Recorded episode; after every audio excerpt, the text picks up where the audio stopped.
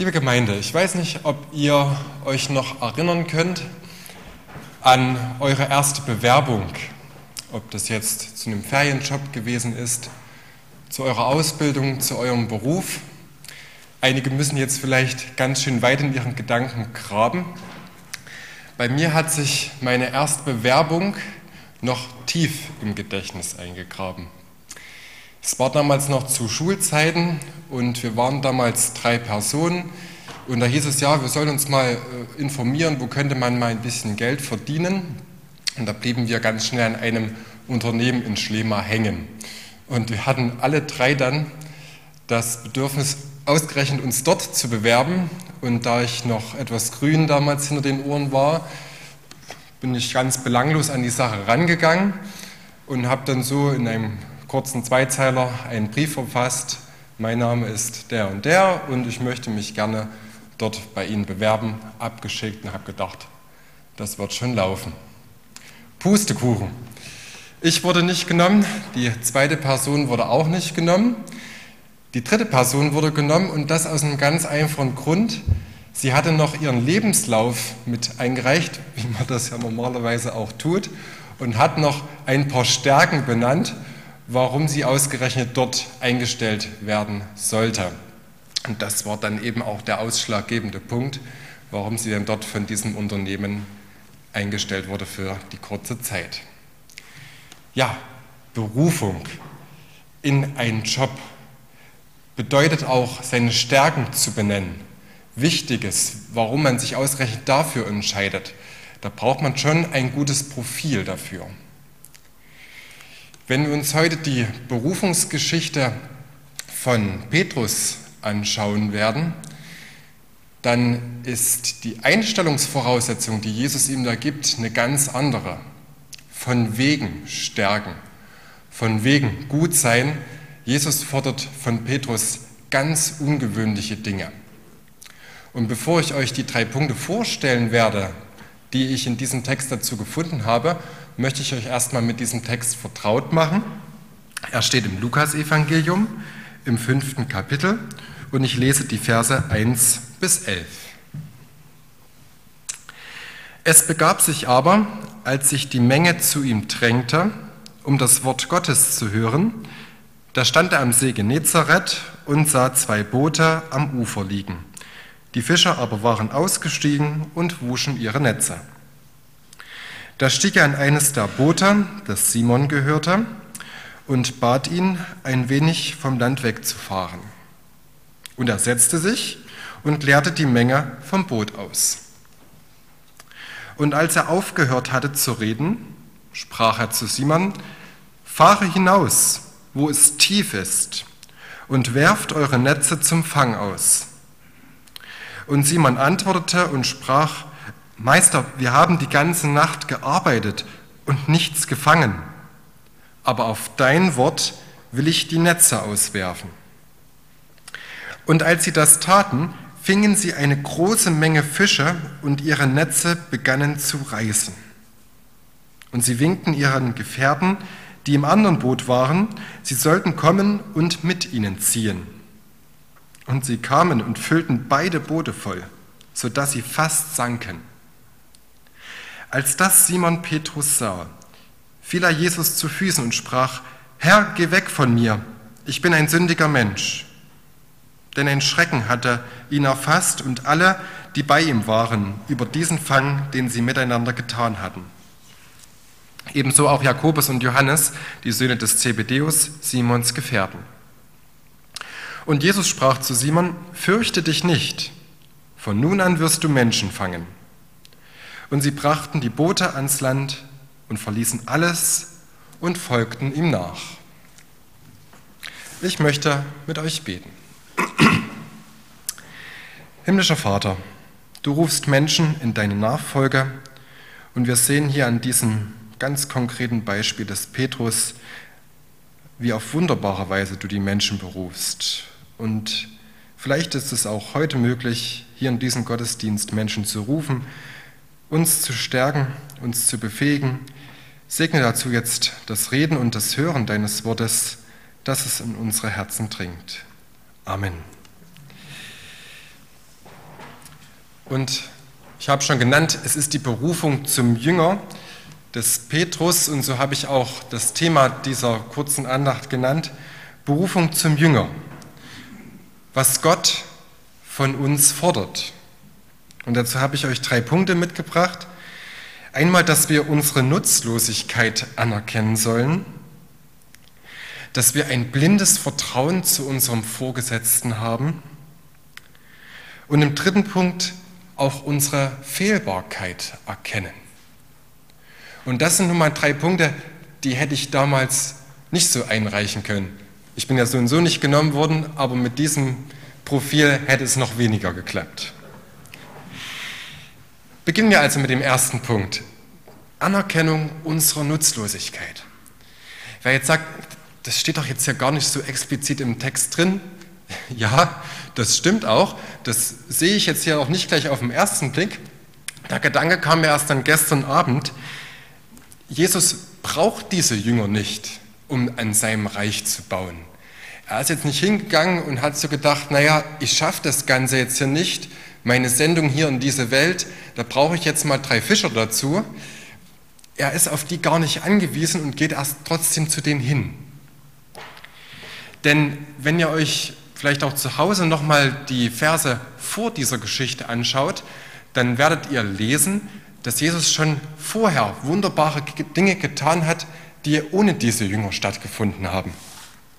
Also wer im Lukas-Evangelium zu Hause ist, der wird wissen, dass im Lukas 1 erstmal ähm, von dem Johannes dem Täufer beschrieben wird. Lukas 2 ganz berühmt, die Weihnachtsgeschichte haben wir auch erst gehört. Im Lukas 3 geht es dann auch mit dem Johannes dem Täufer weiter. Und im Vers 4 begegnet uns dann das erste öffentliche Auftreten von dem erwachsenen Jesus. Und wir erfahren dann, dass er in Kapernaum, genau in diesem Ort am See Genezareth, Menschen geheilt hat, ohne irgendjemand dazu gebraucht zu haben. Wir sehen davon, wir lesen davon einem Menschen, der von einem Geist besessen ist, von einem bösen Geist bedroht wird und Jesus heilt ihn davon.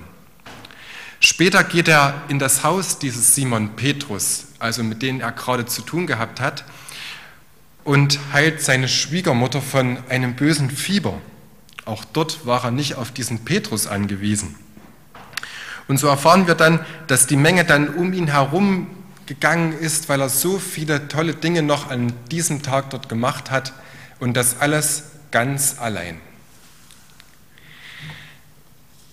Wenn wir jetzt also diese Berufungsgeschichte in diesem Licht verstehen, dann immer unter diesem Aspekt, Jesus braucht die Jünger von damals nicht und eigentlich braucht er uns auch heute nicht. Gott kann sein Reich aus eigenen Kräften bauen. Er steht ja auch über uns. Er, der Schöpfer der Welt, braucht seine Geschöpfe in dem Sinn nicht. Wenn wir jetzt uns ein paar Beispiele mal anschauen aus dem Alten Testament, also er hat jetzt den Noah nicht gebraucht, um jetzt dort noch diese große Arche entstehen zu lassen und der Regen kam ja dann auch ohne Noahs Zutun. Er hätte auf ganz andere Art und Weise damals die Menschheit bis auf diesen kleinen Teil dort vernichten können. Noah war dort nur Mittel zum Zweck. Und er hat auch den Mose damals nicht gebraucht, um die Israeliten von den Ägyptern zu befreien. Er hätte dort auch ganz andere Möglichkeiten gehabt, er hat sich aber trotzdem für den Mose entschieden. Auch der große König David, der ja auf wunderbare Weise Israel gebaut hat und dort das Königreich auf so wunderbare Weise geführt hat, wäre gar nicht nötig gewesen. Gott hätte auch seine Geschichte mit den Israeliten anders schreiben können. Und auch im Neuen Testament, jetzt mal abseits von den Jüngern, können wir auch auf den großen Paulus schauen, der ja dann das Evangelium auch nach Europa gebracht hat. Nötig wäre das nicht gewesen, aber Gott hat sich trotzdem dafür entschieden. Gott macht das also trotzdem.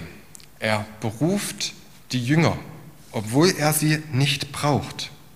Er nützt jetzt also auch diesen Petrus. Er braucht ihn, um in sein Boot zu steigen und von dort aus den Menschen vom Wort Gottes zu erzählen. Und der Petrus saß dann nicht nur einfach im Boot herum und hat auch ein bisschen zugehört. Nein, er musste ja auch irgendwo dieses Boot erstmal steuern. Weil, ich weiß nicht, wie gut ihr euch da jetzt in der Bootsfahrt da auskennt, aber durch die Winde am See Genezareth wurden die Boote ja immer vom Ufer weggetrieben. Und da Petrus schien da eine ganze Menge zu tun zu haben, dass, Petru, äh, dass Jesus auch gut zu hören gewesen ist und dass dieses Boot eben nicht abtreibt. Jesus gebraucht also auch hier den Petrus am Anfang der Geschichte. Warum macht er das, obwohl er uns eigentlich nicht braucht? Ich möchte das mit einem Satz mal zusammenfassen, den Gott so zu uns sagen könnte. Obwohl ich dich nicht brauche, sollst du dich trotzdem von mir gebrauchen lassen. Obwohl ich dich nicht brauche, sollst du dich trotzdem von mir gebrauchen lassen. Und indem ich weiß, Gott gebraucht mich, obwohl er mich eigentlich nicht braucht, kann ich zu einer wunderbaren Erkenntnis kommen, dass ich mich nämlich nicht auf meine Stärken verlassen muss, auf meine großartigen Gedanken, auf mein Können, sondern dass ich mich ganz auf ihn verlassen kann. Das steht auch in meinem Konfirmationsspruch drin. Als ich den damals das erste Mal gehört hatte, musste ich ein bisschen schmunzeln, aber genau das sagt das aus. Im Sprüche 3 heißt es, verlass dich auf den Herrn von ganzem Herzen und nicht auf deinen Verstand, sondern gedenke an ihn in allen deinen Werken, so wird er dich recht führen. Auf die Predigt letzte Woche konnte ich mich einen Monat darauf vorbereiten. Da konnte ich so ein paar Schräubchen drehen. Jetzt bei diesem hier musste ich mich komplett auf den Herrn verlassen, weil binnen nicht mal eines halben Tages da solche Gang, Gedanken zustande zu bringen, das ist erst recht nicht meine Leistung. Also auch das andere vorher nicht, aber hier bedeutet es demütig sein und mich auf den Herrn zu verlassen. Das ist mir hier so deutlich zum Ausdruck gebracht worden, als ich mich jetzt hier kurzfristig darauf vorbereitet habe. Und so wird, ist es auch bei dir. Verlass dich auf den Herrn von ganzem Herzen. Und immer unter diesem Aspekt, eigentlich brauche uns gar nicht am Bau an seinem Reich. Wenn du das Wort an jemand anderen weitergibst, wenn du für jemanden bittest, wo du sagst, ja, der hat es gerade bitter nötig, dann immer zu sagen, Gott braucht eigentlich mein Gebet gar nicht, aber trotzdem lasse ich mich von ihm gebrauchen. Ich kann mich da auf ihn verlassen. Das ist das Erste, was Sie hier aus diesem Text auch mitnehmen können. Der Petrus hat sich auch gebrauchen lassen und so können auch wir das tun. Was ist noch dieses Anforderungsprofil, was Jesus da an uns stellt? Das blinde Vertrauen zum Vorgesetzten. Jetzt hat Jesus gesprochen Petrus hat so ein bisschen das Boot gesteuert und jetzt können die ja wieder an Land gehen und dann wäre alles beendet. Aber da geht es erst los. Und Jesus macht eine ganz unverfrorene, kühne Aussage. Petrus, fahr jetzt mal raus an die tiefste Stelle inmitten des Sees. Was ist daran so unverfroren? Was ist daran so kühn an dieser Behauptung? Nun, Jesus ist er kein ausgebildeter Fischer, er ist ein ausgebildeter Zimmermann. Er ist außerdem eine Landratte und so viel mit dem Wasser hat er jetzt nichts zu tun. Und das Groteske an dieser Sache ist, dieser Zimmermann, der so wenig mit dem Wasser zu tun hat, der geht jetzt auf einen erfahrenen Fischer zu und sagt ihm, jetzt geh mal am helllichten Tag nach einer sehr gebrauchten Nachtschicht, wo nichts gefangen wurde, an die tiefste Stelle, um dort Fische zu fangen. Um das ein bisschen besser einzuordnen, ich kann das auch aus eigener Erfahrung bestätigen. Wir waren, als ich noch Kind war, immer für 14 Tage in Ungarn gewesen. Und mein Vater hatte immer die Angel mitgehabt, die ganze Ausrüstung und da war es jetzt nicht jeden Tag an der Zeit, aber so ab und zu an ein paar Tagen, dass wir dann zum Angeln gefahren sind. Problem an der Sache, es hieß, um 5 Uhr müssen wir aufstehen. ist was ganz anderes, was man sich da im Urlaub darunter vorstellt, aber ich dann, bin dann so über meinen eigenen Schatten da gesprungen und habe das dann auch gemacht. Und dann sind wir dann kurz nach um fünf los, dort an die Mole und haben dort geangelt, bis es dann, bis dann die Dämmerung kam und wir dann so gegen um sieben dann wieder dann nach Hause gegangen sind. Und da haben wir tatsächlich dann auch einiges gefangen.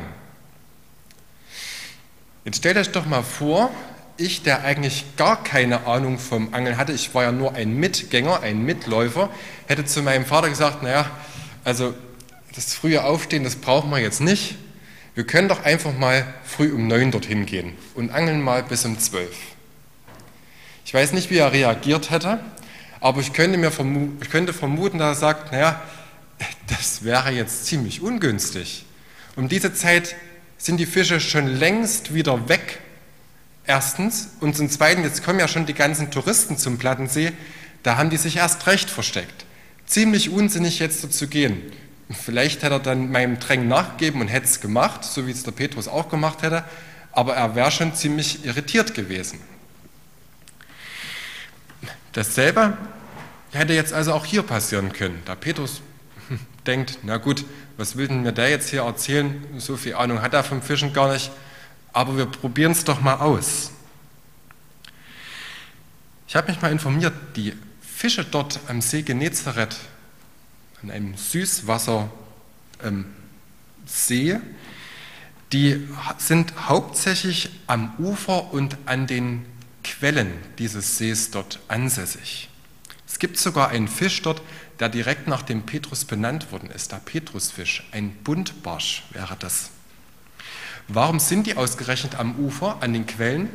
Dort ist es besonders sauerstoffreich. Dort erhalten die Fische die beste Nahrung.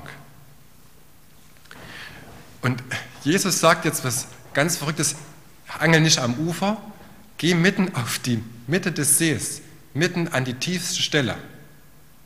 Also dort, wo es gar keine Fische geben sollte. Und noch dazu am helllichten Tag wo die gar nicht erst anbeißen, weil das ist gar nicht diese Zeit für die Fische, um dort auf Nahrungssuche zu gehen. Also das macht dieses Bild von Petrus und Jesus noch grotesker, dass Jesus solche komischen Forderungen aufstellt. Und was macht Petrus? Eben wie es gerade im Punkt 2 gesagt hat, er hat blindes Vertrauen zu ihm. Er nennt ihn Meister, Lehrer ein Stück weit jemand, hm, der steht einem zwar nicht besonders nah, aber er vertraut ihm und fährt mit diesem Jesus auf die, an die Tiefen des Sees. Ja, das ist vielleicht auch was, was wir manchmal uns eingestehen sollten. Tiefes Vertrauen zu Jesus zu haben, so grotesk und so unscheinbar eine Situation ist, die vielleicht auch gerade vor dir steht wenn du ungewiss in die Zukunft blickst, vielleicht die Unsicherheit deines Arbeitsplatzes vor dir siehst, Unsicherheit hast vor einer geplanten OP, Unsicherheit vor irgendeiner familiären Situation, die dir gerade entgegenschlägt, wo dir manches Vertrauen da fehlt, auch zu jemand anderem. Auch dort könnte dir dieser Petrus ein Vorbild sein, der blindes Vertrauen hat zu seinem Meister, zu seinem Lehrer. Und so kann ich nochmal den Spruch sagen, verlass dich auf den Herrn von ganzem Herzen und nicht auf deinen Verstand. Da Petrus hat es hier gemacht. Er kommt in dieser Geschichte auch noch zu einem dritten und letzten Punkt, zu einer Erkenntnis, nämlich zu seiner Fehlbarkeit. Und damit sind wir eben bei diesem letzten Punkt. Eigentlich könnte jetzt dieser Petrus in große Jubelschreie ausbrechen. Er erlebt ja etwas Großartiges, einen großen Fang. Sehen Sie hier auch an den Paramenten hier unterhalb der Kanzel. Das Netz ist rammelvoll. Und da das ja seine Arbeit ist, könnte er jetzt erstmal ausgesorgt sein für die nächsten Tage. Jesus hat ihm eine wunderbare Stelle gezeigt, und ich fand es auch in der Vorbereitung sehr interessant, da hatte ich mich noch mal kurz belesen. Da heißt es hier in einem kurzen Wort, er winkte seinen Gefährten zu. Er hat jetzt nicht geschrien, weil über die Wellen hinweg hätte also das auch noch andere Fischer hören können, sondern er winkt diesen Fischern zu und sagt, also seinen Gefährten, kommt her und helft mir, damit nicht noch andere von dieser wunderbaren tiefen Stelle äh, etwas wissen sollen. Er hätte also gesagt, gut, prima, ausgesorgt, Schluss. Aber in, diese, in dieses großartige Ereignis mischt sich bei ihm eine gewisse Bitternis. Nämlich die Erkenntnis, dass dieser Jesus, dieser, dieses Landei, dieser Zimmermann ihm da ein Stück weit das Wasser reichen konnte, ihm diesen erfahrenen Fischer. Und das führt zu einem Umdenken bei ihm. Was sagt er hier in diesem Text? Herr, geh weg von mir. Ich bin ein sündiger Mensch. Es ist das erste Mal im Lukas-Evangelium, dass das Wort Sünde, Sünder genannt wird.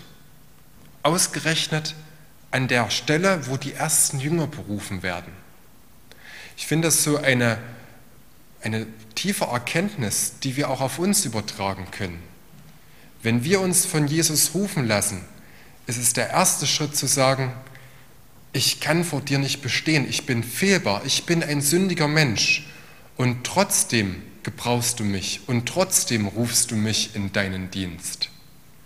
Hier können wir also vom Petrus lernen, der auch als erstes zu dieser Erkenntnis kommt.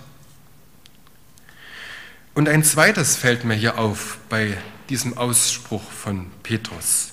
Herr, geh weg von mir. Herr, geh weg von mir.